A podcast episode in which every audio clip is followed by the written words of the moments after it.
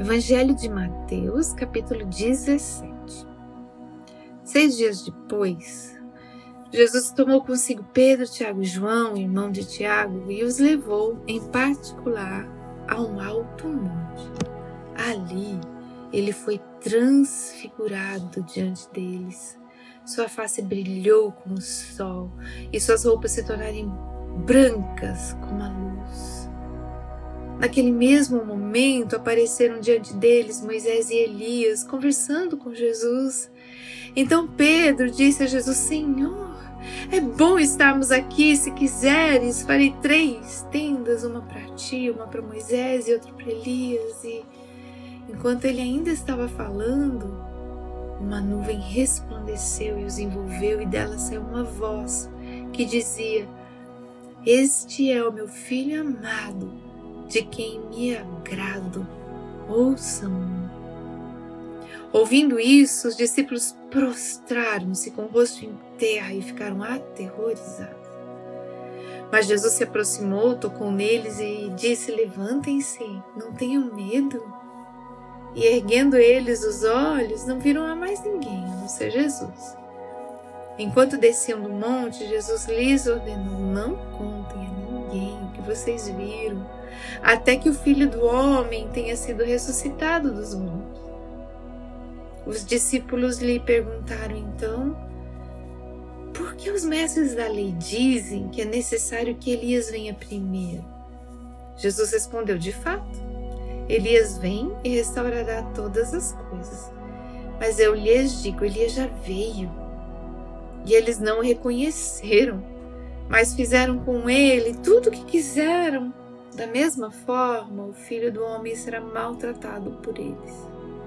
Então os discípulos entenderam que era de João Batista que ele tinha falado.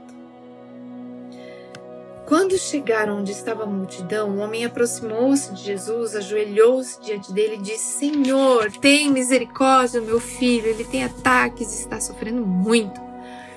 Muitas vezes cai no fogo, na água. Eu o trouxe aos seus discípulos, mas eles não puderam curá-lo.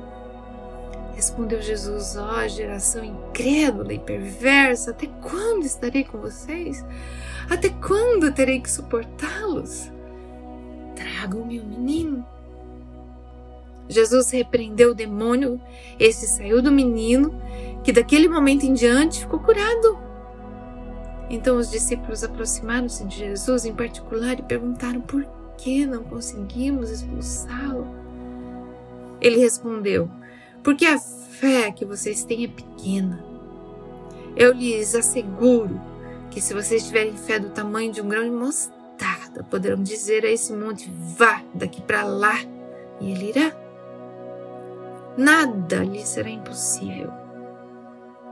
Mas essa espécie só sai pela oração e pelo jejum.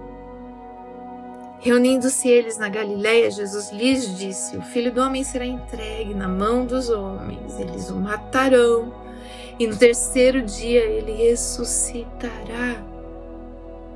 E os discípulos ficaram cheios de tristeza. Quando Jesus e seus discípulos chegaram a Cafarnaum, os coletores do imposto de duas dracmas vieram a Pedro e perguntaram: Mestre de vocês, não paga o imposto do templo? Sim, paga, respondeu ele. Quando Pedro entrou na casa, Jesus foi o primeiro a falar, perguntando-lhe: O que você acha, Simão? De quem os reis da terra cobram tributos e impostos? De seus próprios filhos ou dos outros? Dos outros, respondeu Pedro.